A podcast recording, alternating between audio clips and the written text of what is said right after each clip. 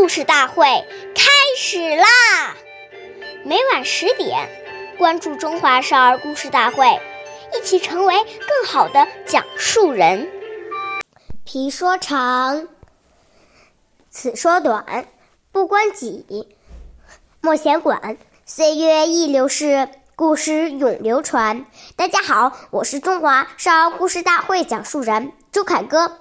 今天我给大家讲的故事是《三年不窥园》第七十四集、四十七集。董仲舒是汉朝著名的学者，为了能够潜心学习，他整天钻在书房里，什么事情也不过问。据说，在他据说在他家的旁边有一个菜园。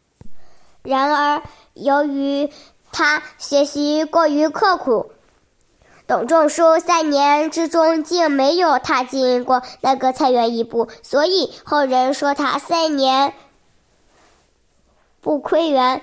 经过不懈的努力，董仲舒后来成为俄国古代著名的思想家。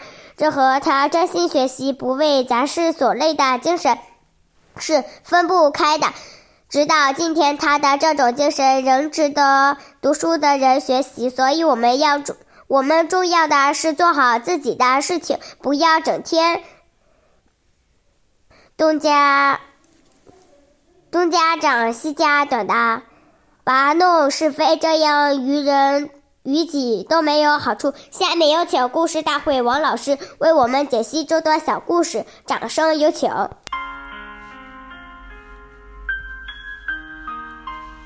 大家好，我是刘老师。多管闲事会让自己增加很多烦恼，还会引来不愉快，跟人结怨。谚语：利刃割体横易合，恶语伤人恨难消。讲人的是非隐私，这对人的伤害要比用刀伤人更加严重，引起的怨恨也更大。